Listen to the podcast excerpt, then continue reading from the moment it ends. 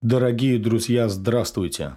С вами Георгий Манаев. Стартует пятый сезон подкаста «Поручик Киже». И в этом сезоне мы будем говорить о системообразующих понятиях и явлениях в истории России, суть которых не меняется веками. Один из главных феноменов русской государственности – это коррупция. Она с нами уже много столетий, и пора признать, что это не порог – а свойства системы. Тема эта очень сложная и вечно актуальная, поэтому, прослушавших выпуск, я приглашаю приходить в комменты на нашем канале в Телеграм и участвовать в дискуссии. Рассказ о русской коррупции не помещается в один выпуск, поэтому перед вами первая часть, где мы поговорим о том, как вообще появилась русская коррупция. В древности на Руси люди жили в страшных условиях. Ты с семьей в деревне, и нет никаких серьезных способов защититься, если вооруженные люди придут грабить или угонять вас в рабство. Из оружия только косы, вилы и серпы. Поэтому любая крестьянская община хотела прибиться к какому-то князю, чтобы он защищал в обмен на продовольствие – чтобы хоть чем-то можно было пригрозить кочевникам и разбойникам в случае их нападения. Не будем разбираться, как появились князья, вопрос не нашего сейчас масштаба. Но искусные воины и отважные люди стекались в княжеские дружины. Мужики-воины хотели сами управлять своей жизнью, сами нести домой добро и служить выдающемуся человеку – Искатели приключений, богатыри, люди с повышенной социальной ответственностью есть в любой популяции. Они и стали первыми княжескими слугами. Конечно, в дружины шли и лихие мужики, которые хотели убивать и грабить, но их дисциплинировали собратья. Все они служили князю, как неудивительно, не за деньги. Русские источники 12-14 веков показывают, что тогда брать деньги за службу князю считалось греховным. Когда я говорю «считалось», я имею в виду, что идея о греховности платного труда проповедовалась церковью и святыми отцами. Русская культура с древности была книжной, основанной на учительных христианских текстах, словах, поучениях, сказах, которые распространялись в так называемых «изборниках». Если земному царю правдой служишь и боишься его, так научишься и небесного царя бояться. Царь ибо есть Божий слуга. Так гласит поучение Геннадия, епископа Константинопольского о вере, один из основных учительных текстов восточного христианства, который на Руси был известен уже в 1076 году, когда вошел в состав изборника Святослава. Исходя из этой логики, служить земному властелину – богоугодное дело. Это та же концепция, которую католический престол использовал в крестовых походах. Рыцари были одухотворены тем, что творят волю Божию. В этом же были уверены и русские воины, благословленные Сергием Радонежским на победу над татарами на Куликовом поле. Так воспринималась и служба князю – в этих отношениях не было места подлежащему оплате труду. Они строились на взаимных услугах, покровительстве, преданности и были сходны с отношениями семейными, в которых труд членов семьи основывается не на взаимных материальных обязательствах, а вдохновляем чувством долга и любви, пишет исследователь госслужбы Ольга Кошелева. Ее словам много подтверждений. Не случайно ближайшие соратники князя назывались дружиной – а в Новгороде – гридью, от древнескандинавского гриди – жилец. То есть они жили с князем. Дружинники понимали себя как духовные дети князя, поэтому древние княжие крепости также назывались детинцами. Разве будет отец платить своим детям за то, что они дети? Будут ли младшие братья требовать у старшего платы за факт братства? Конечно, нет – а вот обогреть, одеть, дать крышу над головой младшим и слабым – это прямая обязанность старшего. Такова русская логика. Поэтому за службу князь не платит, он жалует. А жалование – это дар за труд. Оно соединяло слугу и господина особыми узами, делало каждого рядового служилого человека причастным царской власти, и в этом, помимо материальной ценности, была его особая значимость. Так пишет Кошелева. Пожаловать князь мог шубой, конем, оружием, бочкой вина, продуктами, скотом, а мог пожаловать и деревней, и волостью, которой слуга будет управлять, и одновременно кормиться с этой территории. Что такое кормиться? Считалось, что княжеских слуг, как и самого князя, население должно буквально кормить и одевать. И это воспринималось не как коррупция, а как честь.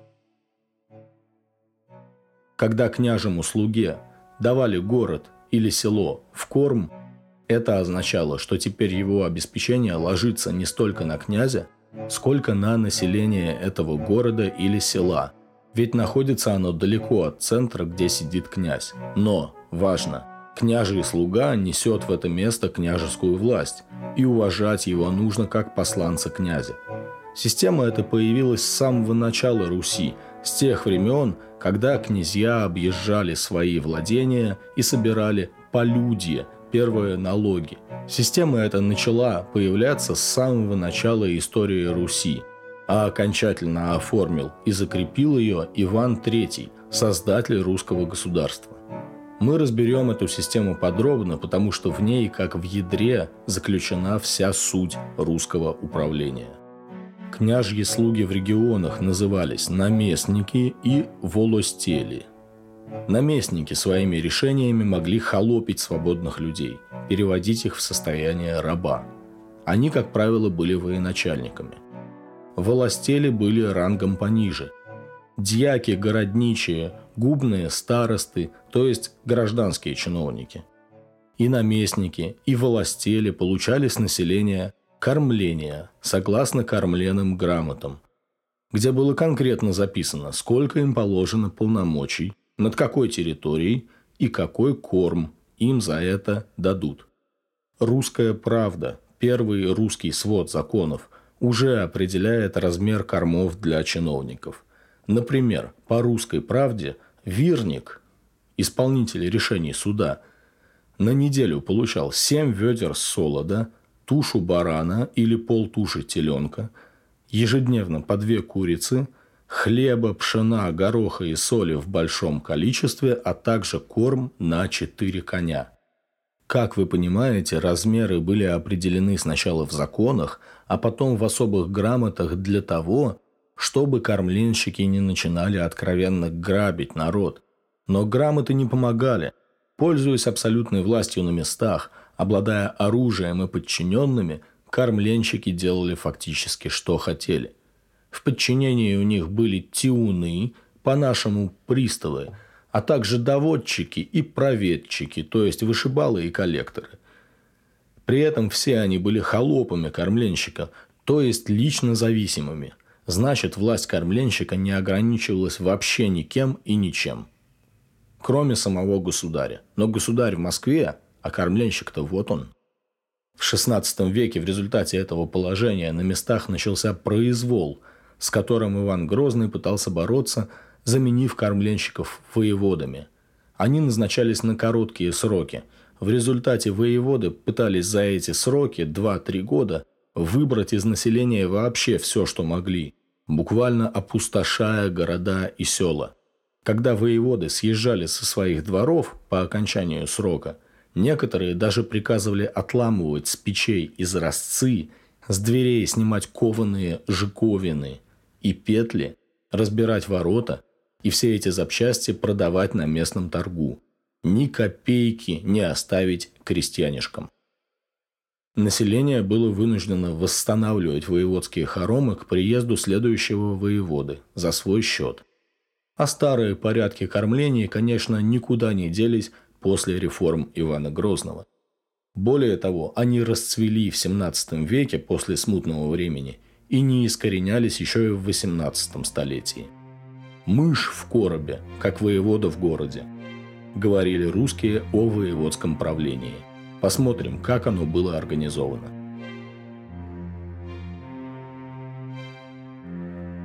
Первый Романов, Михаил Федорович, вынужден был заниматься восстановлением страны после страшной междуусобной войны. Чудом удалось сохранить единство и суверенитет тех земель, которые с таким трудом собрали в прошлом столетии.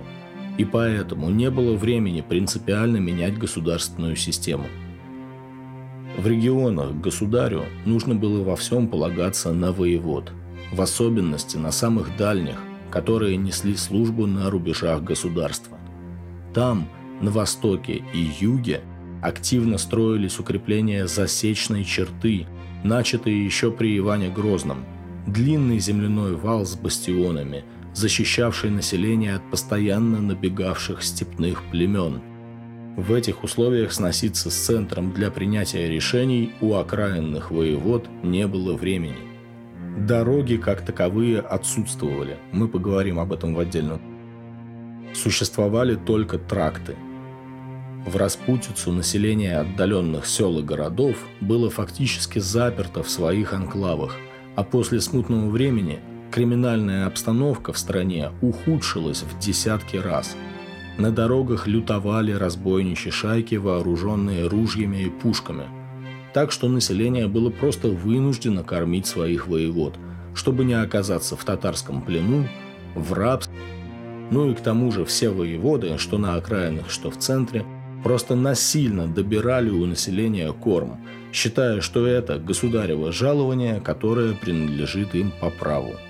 Воеводу обычно подбирали из знатных военачальников или их потомков.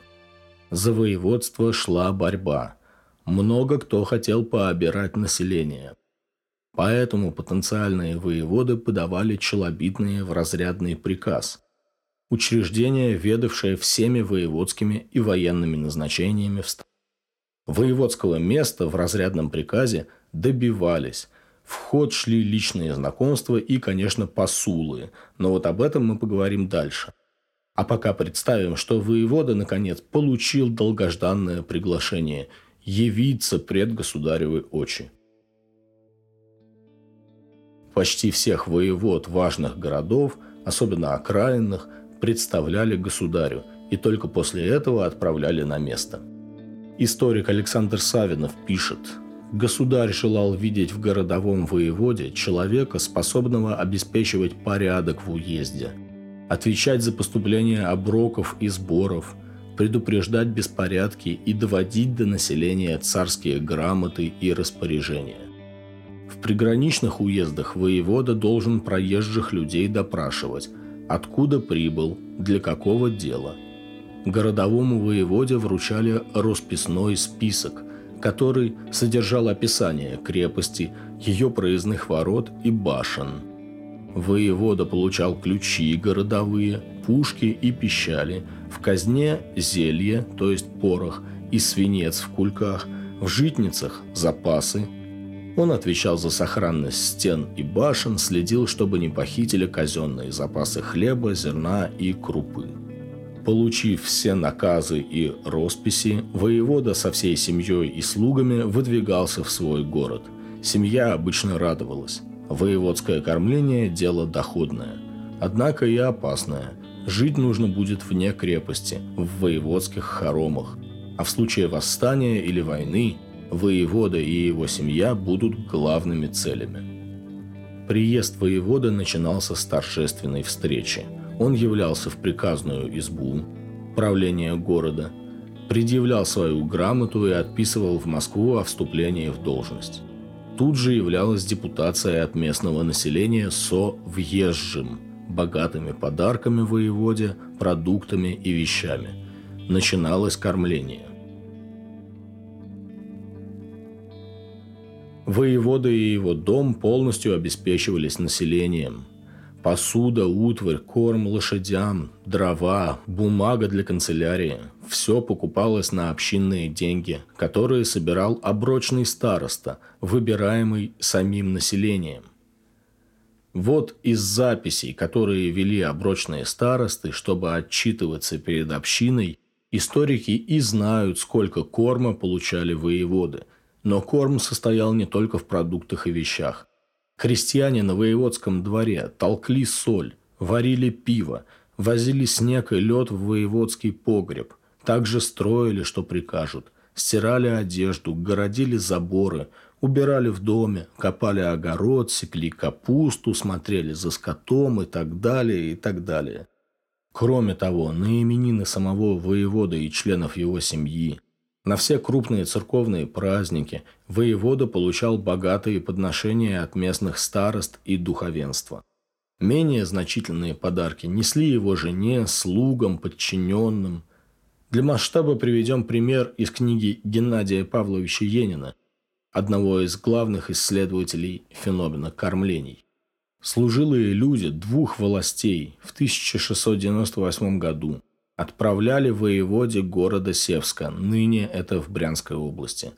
Ржи более 650 тонн, свиного мяса 32 тонны, масла конопляного 500 ведер, столько же масла коровьего, по тысяче гусей и кур, 25 тысяч дубовых бревен, 10 тысяч тесовых досок, гречневой крупы, пшеницы, неизвестно сколько – и многие другие поборы деньгами, мясом, маслом и прочим. Заметим, все это было только кормление и честь, то есть обязательные, принятые по традиции приносы воеводе. Они еще не означали, что воевода будет как-то особо хорошо относиться к населению. Вот другое дело, если почести не будет, вот тут воевода будет разъярен неуважением и начнет закручивать гайки – ведь государево жалование воеводы фактически не получали. Оно составляло ничтожные 20, 30, 50 рублей в год. Огромные деньги для крестьянина, стадо лошадей, два дома. Но мелкая монета для воеводы, тем более в масштабах целого года. Помимо корма, воеводы собирали сверху еще и государевы налоги, которые должны были отправлять в казну – а в случае недоимок воевод самих ждала плачевная участь в московских приказах. Поэтому свое население воеводы не щадили. Кто не мог платить, тех ставили на торговую казнь, батагами, а то и кнутом. Бьют прутьями так сильно, что ноги сперва становятся коричневыми, а затем синими, писал иностранец о казни батагами. Ночью неплательщиков сажали на цепь, пока не выплатит долг. Воеводы собирали и налоги, вовсе не определенные законом. Поворотная с каждых ворот, подымная с каждой печи, проезжая, поборы с мелких чиновников за назначение их на места, поборы с рекрутских учетчиков уже в XVIII столетии. Не всем воеводам доставались доходные места, поэтому часто они были вынуждены объезжать свои уезды под предлогом проверок или даже под предлогом славления Христа на Рождество и собирать, собирать, собирать налоги и почести. При этом нельзя сказать, что практика кормлений была только тоталитарной и насаждалась только властью. Я начал выпуск с долгого рассказа о том, что по традиции русские считали, что кормление воеводы логично, он служит государю, его надо уважить, чествовать, и тогда он будет хорошо относиться к населению. Поэтому запрещай, не запрещай кормление, нести почести, подарки и посулы будут, потому что в населении есть всегда конфликты и споры за имущество, за землю. Происходят убийства, семейные разборки, а суд на месте вершит именно воевода.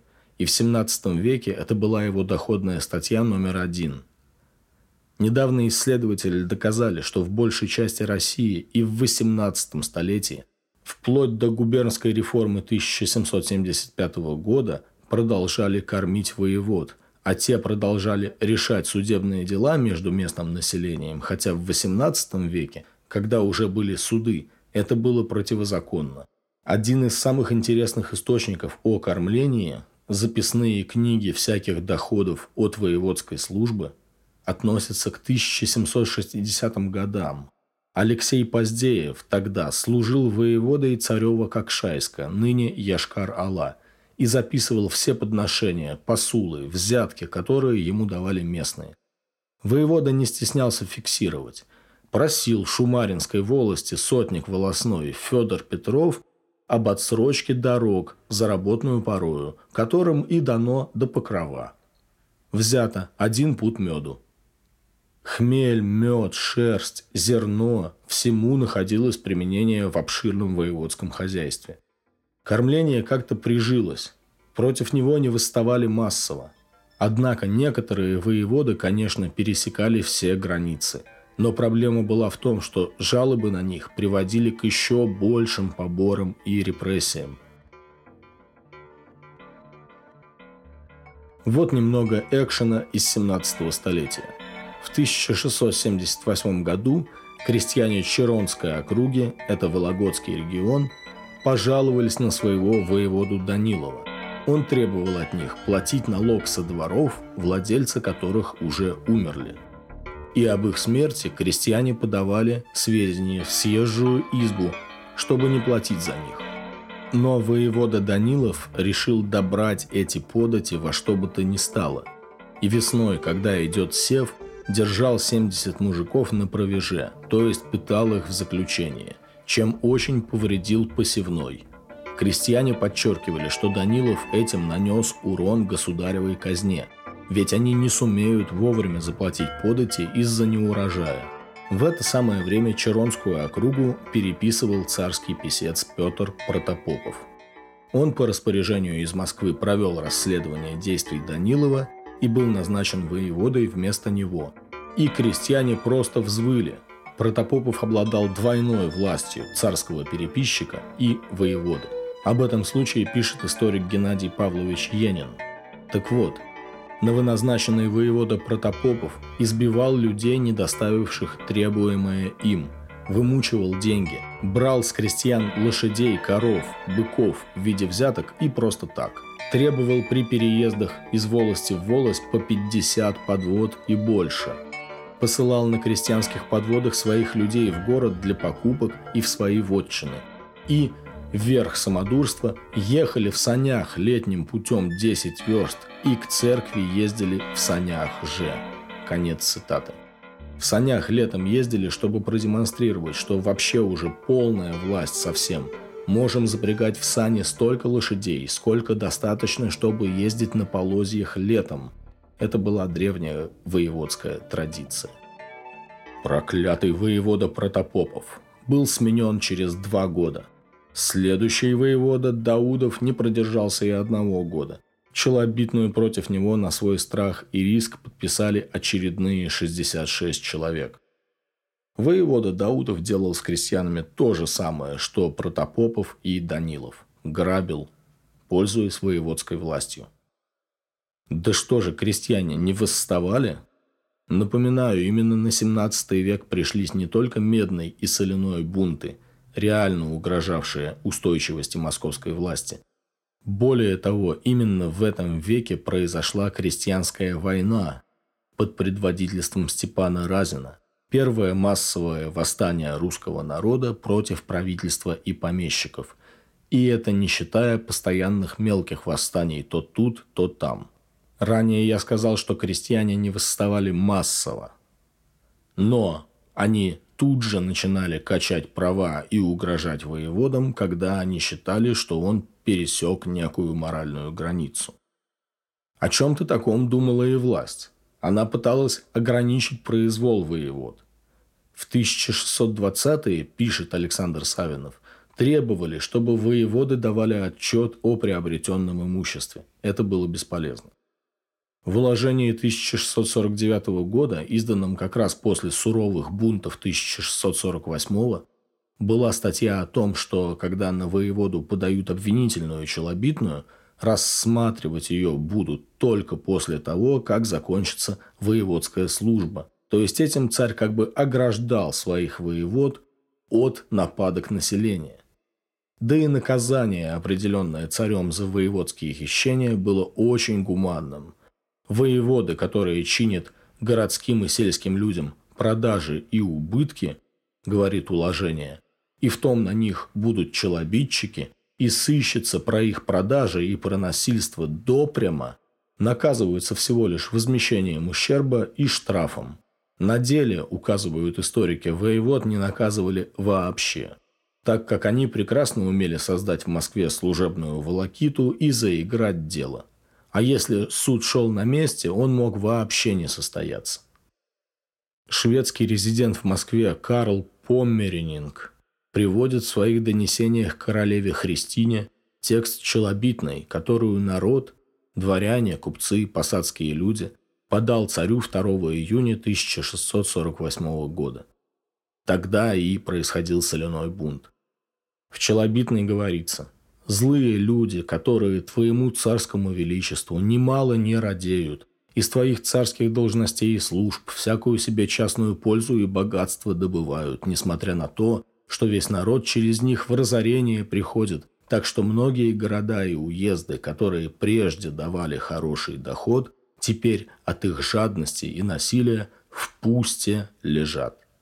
Как мы с вами помним, в ходе соляного бунта в Москве народу выдали на растерзание одного из главных коррупционеров – дьяка Назария Чистова. Его на Красной площади заживо разорвали руками на части. Это все было в начале июня, а 8 июля на праздник Прокопия Устюжского Жители Великого Устюга решили отобрать у подьячего Михайлова 260 рублей, которые они вручили ему только что к празднику. Почесть была огромная. Например, на 200-300 рублей можно было построить каменную церковь. Но в этот момент из Москвы приехал один из знатных устюжан, который сообщил горожанам, что в Москве сам царь повелел жить всем без посулов и взяток – так значит и в Великом Устюге нужно новые порядки заводить. Порешали устюжане, поймали подьячего Михайлова и убили его, да и самого воеводу Милославского угрожали посадить в воду, то есть утопить. Но пощадили, так как тот был родственником самой царицы. Но что за этим могло последовать? Царь отправил в Устюг ликвидатора, стольника князя Рамадановского – который подавил бунт массовыми арестами и казнями.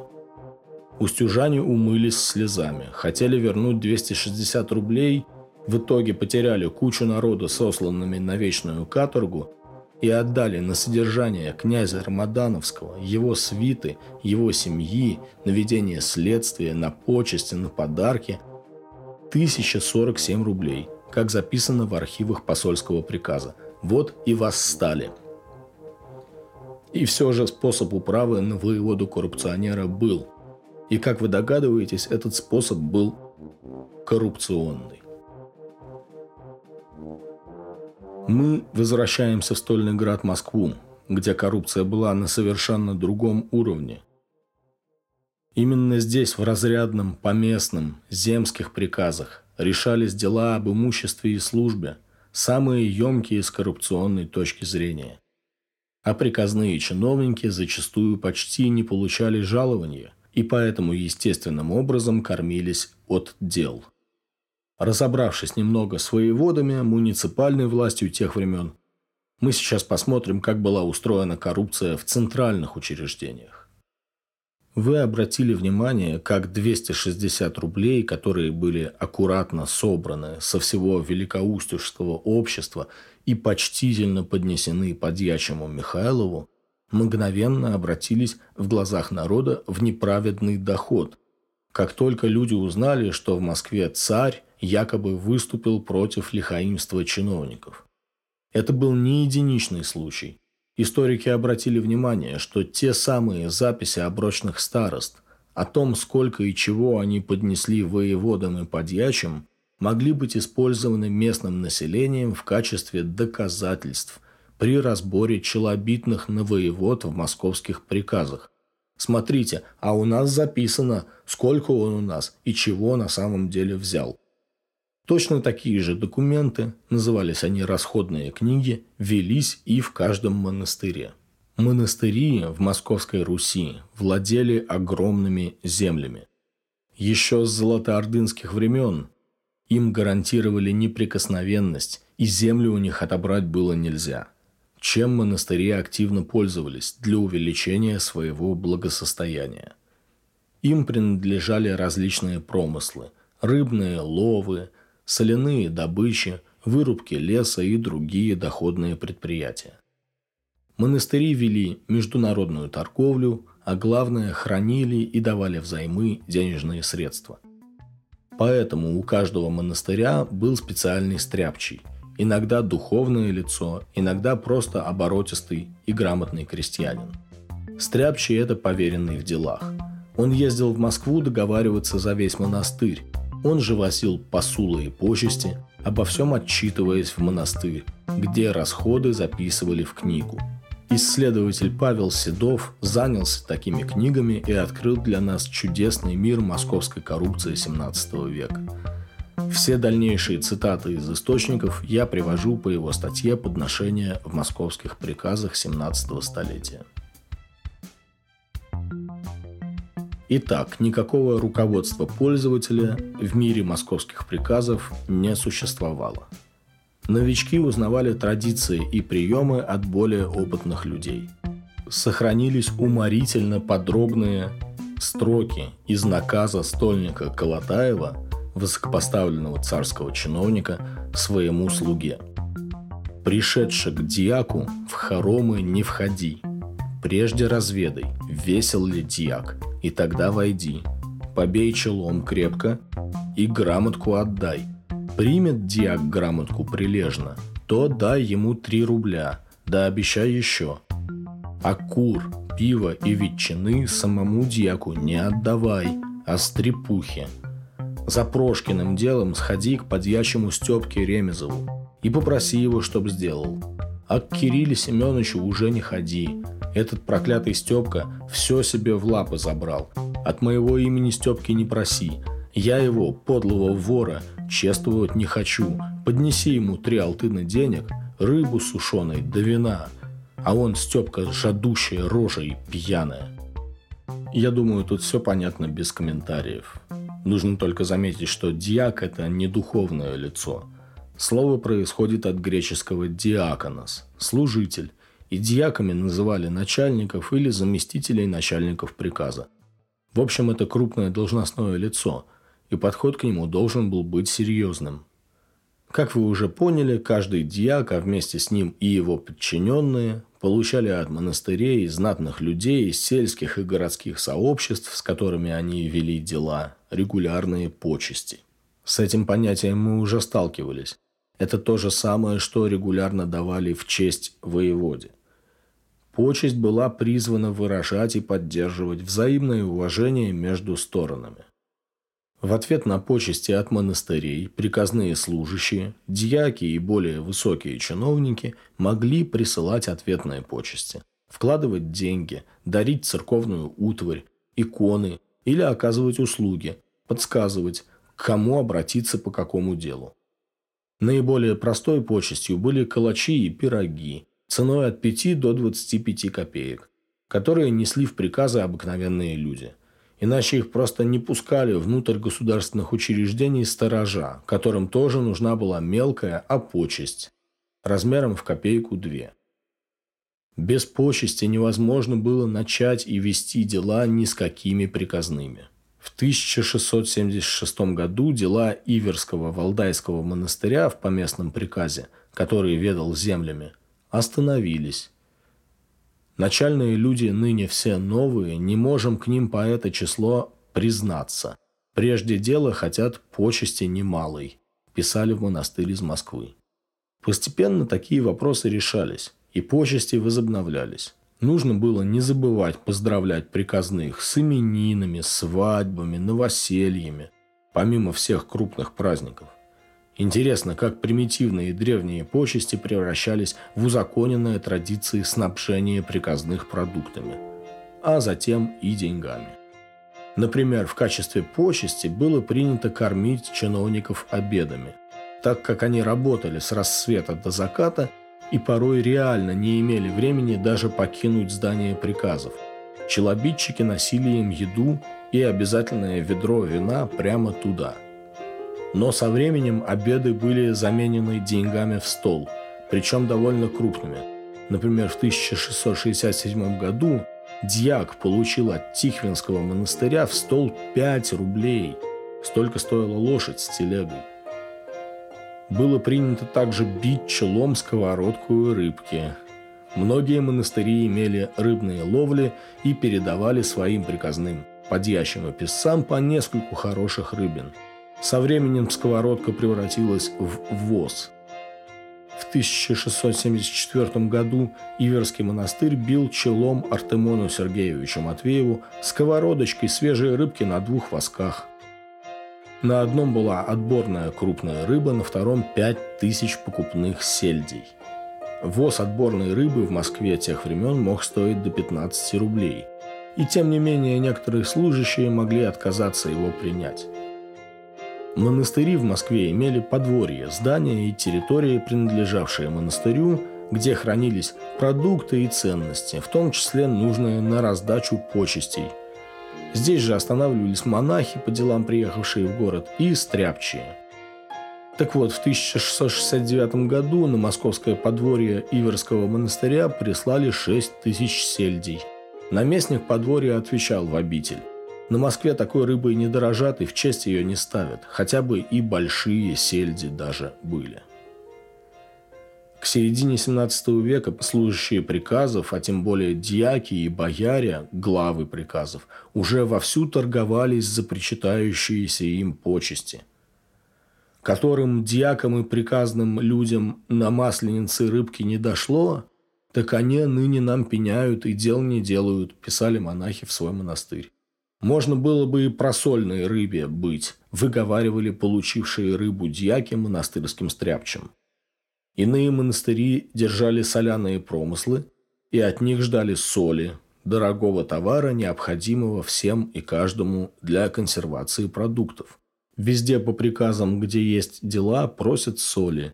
И ныне не только что подьячие волочат, уже и сторожа в приказ мало пускают к начальникам потому что им в нынешнем году ничего не бывало.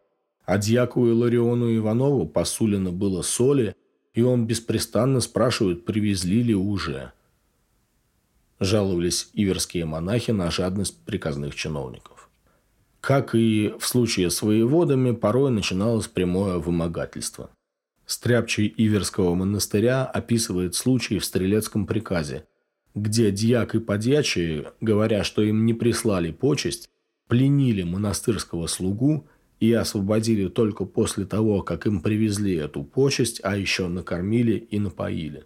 Подьячий приказа Большого дворца Вязмин требовал от иверских монахов, чтобы ему сделали два колеса на коляске нарочитые, то есть очень хорошие.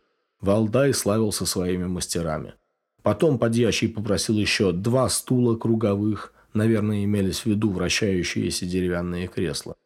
И все пришлось сделать. Человек он угрюмый, пуще дьяков. Станет дело делать – сделает, а не захочет – спортит. Писали монахи о подьячем Вязьмине. Но почести полагались не только главам приказов и их заместителям. В 1678 году Нижегородский Вознесенский монастырь почему-то приказал своему стряпчему поднести почесть только боярину, а дьяки и без почести станут делать по неволе, как боярин прикажет. Писали в наказе из монастыря. Но стряпчий оказался не дурак. Он отвечал. Со многими добрыми людьми говорил и спрашивался, как лучше. На что опытные люди посоветовали. И дьякам почесть учинить, а не учинишь, и они боярину опорочат. От некоторых почестей отказывались. Например, могущественный боярин Богдан Хитрово отвечал монастырю «Сковородкой у меня не отделаетесь. Есть у меня дело с вами.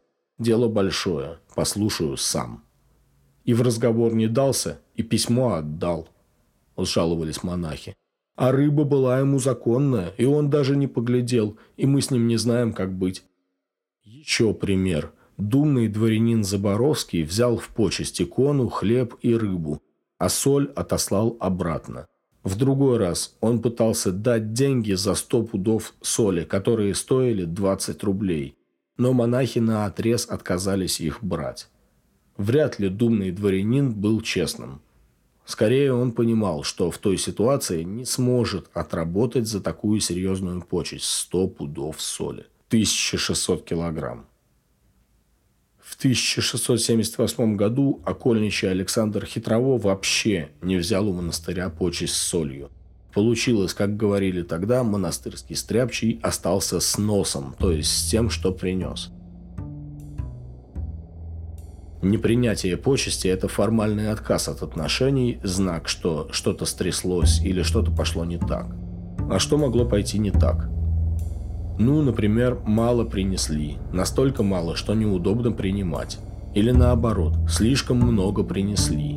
Диак не может взять на себя такую ответственность. Это уже не почесть, а посул, наказуемое деяние. Еще вариант. Не так принесли. Помните, как стольник писал слуге? Пиво и ветчины самому дьяку не отдавай. Потому что дьяк скажет, я что тебе, пес, стрепуха какая-то. Ты мне ветчину пихаешь? Я дьяк. Пошел вон отсюда, шпынь, чтобы я больше от тебя ни слова не слышал. И все, конец делу. Все начинать сначала.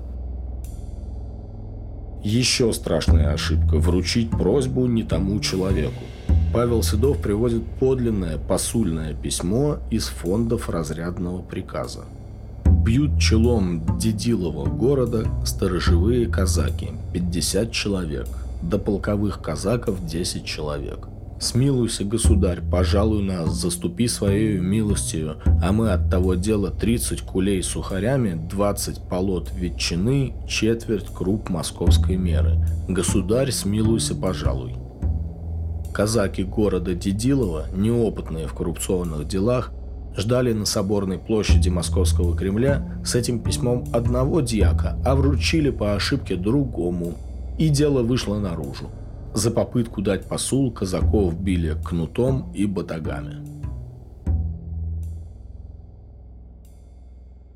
Посул, то есть обещание. Великое понятие в русской истории коррупции. Судебник 1497 года, первый официальный закон русского государства, начинается с запрета посулов. В первой статье говорится – а посулов боярам и окольничам и диакам от суда и от печалования не имати. Так и всякому судье посула от суда не имати никому. Судебник Ивана Грозного и соборное уложение тоже запрещали посулы. Абсолютно безо всякого толка. Прежде всего потому, что не было определенной границы между традиционной и обязательной, но не отраженной в законе почестью и посулом. Давайте приглядимся подробнее. В 1672 году в богатейшем Валдайском Иверском монастыре сменился архимандрит. Московским покровителем монастыря был Артемон Матвеев, глава правительства.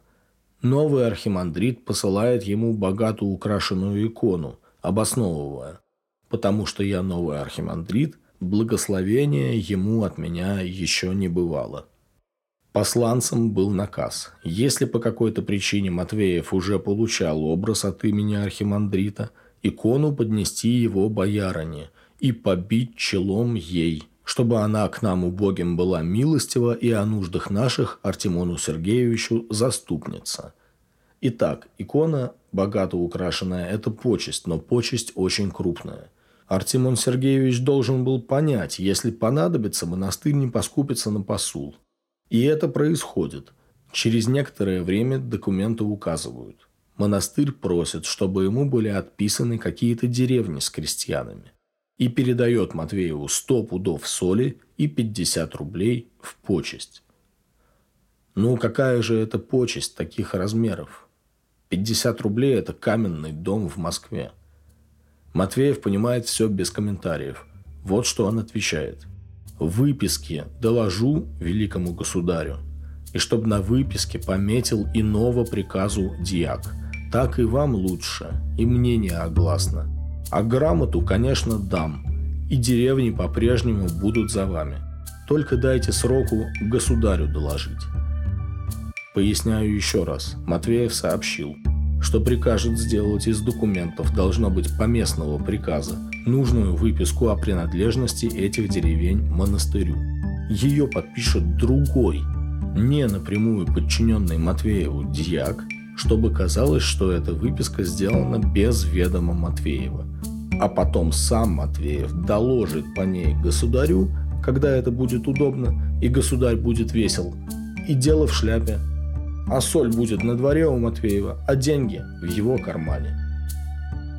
Седов приводит целый список зафиксированных в монастырских расходных книгах почестей, которые явно посулы. Пару примеров.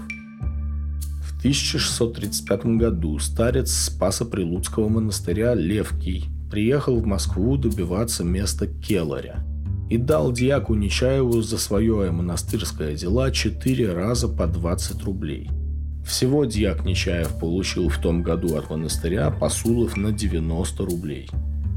В 1676 году, когда та самая выписка для Иверского монастыря легла на стол перед Артемоном Матвеевым, ему было посулено 50 рублей, а подьячему его, Протопопову, 30 рублей.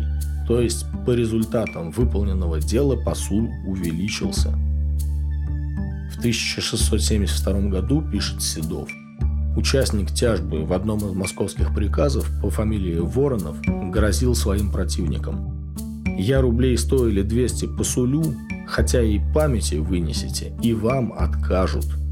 То есть, даже если противники предоставят памяти подлинные выписки о своем имуществе, им откажут. Ведь, продолжает Воронов, я мздою глаза залеплю. Употребленное Вороновым в данном случае слово «мзда» – это другое название посула, то есть тоже подношение с целью склонить чиновника в свою сторону. Мздою также называли вещи, продукты, деньги, которые чиновник вымогал у населения, требует мзду за дело. Записан случай, когда крестьяне погостов Старой Руссы решили вывести себя из-под власти Иверского монастыря путем поднесения огромного посула. Они пошли в банк не давая почестей подьячим и дьякам, подали челобитную напрямую царскому духовнику и верховному спальнику, людям, которые лично общались с царем. Им крестьяне сулили фантастические тысячу и две тысячи рублей за решение этого дела. Чем оно кончилось, мы не знаем, однако видно, что крестьяне тоже могли использовать коррупционную систему для решения проблем, вызванных коррупцией, ведь порой им больше ничего не оставалось. Но описание коррупционной системы московских приказов XVII века будет еще не полным, если мы не скажем о плате за оформление документов. Давайте посмотрим их прескурант. Подавая любую челобитную, ее нужно было зарегистрировать в приказе. В 1672 году два монаха подали две челобитные и в обоих случаях за регистрацию заплатили по 10 копеек и по 6 копеек ушло на почесть приказному сторожу, чтобы пустил в приказ. Если заявитель хотел прочесть челобитную противной стороны, чтобы узнать, какие в ней аргументы, нужно было заказывать поиск.